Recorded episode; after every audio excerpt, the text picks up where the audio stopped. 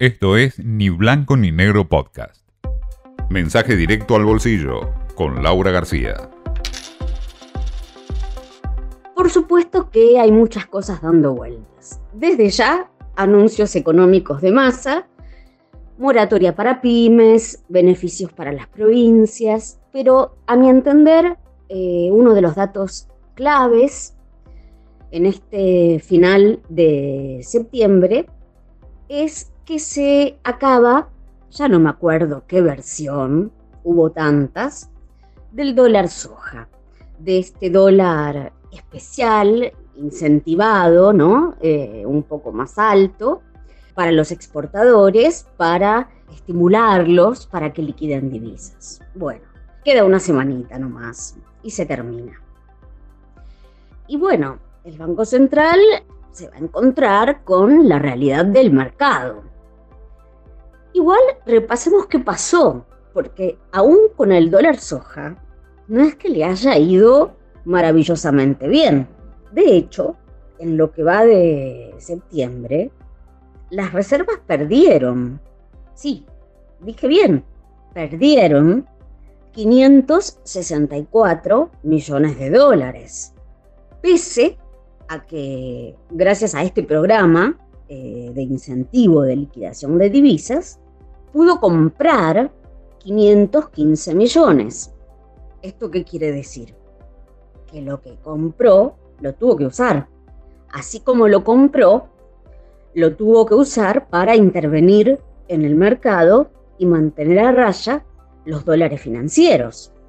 Y eso que los exportadores tienen permitido utilizar el 25% de lo que liquidan para operar precisamente dólares financieros, esto es, operar, eh, negociar en el MEP y en el contado con liqui. El 25% de lo que liquidan pueden negociarlo en los dólares financieros. Bueno, o sea que el balance es que pudo acumular, pudo reforzar las arcas, pero así como las reforzó rápidamente, se evaporó. Eh, el impacto positivo. Además, hay que tener en cuenta que este, este mecanismo del dólar soja implica una pérdida patrimonial para el Banco Central, porque les vende a los exportadores a un precio y después compra más caro. Así que bueno, ¿no? no deja de ser también preocupante ese deterioro de su balance, bueno, y, el hecho de que sus reservas netas son negativas. Eh, en fin, así que lo que se ve venir es que en octubre eh, va a haber una presión muy fuerte sobre el dólar, sin esta ayudita del dólar soja, y además estos programas como el compre sin IVA, de baja de impuestos, pone más plata en el bolsillo de la gente en la práctica supone una emisión monetaria, ¿no? Porque es, son más pesos en la calle. Con lo cual son más pesos para comprar dólares.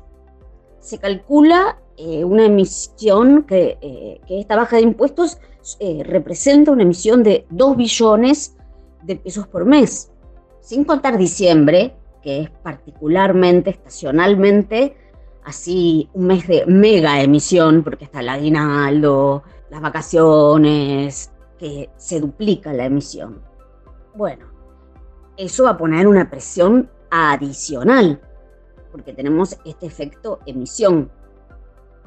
Así que bueno, quería contarles eso, que se acaba el dólar soja, que igual mucho no ayudó, pero no aumentamos las reservas, pero sí mantuvimos el dólar bastante quieto, le restó mucha volatilidad, pero se acaba, se acaba ahora, en estos días. Y le sumamos este efecto de emisión con, por supuesto, el clima electoral de fondo. Así que bueno, agárrense. Esto fue Ni Blanco ni Negro Podcast.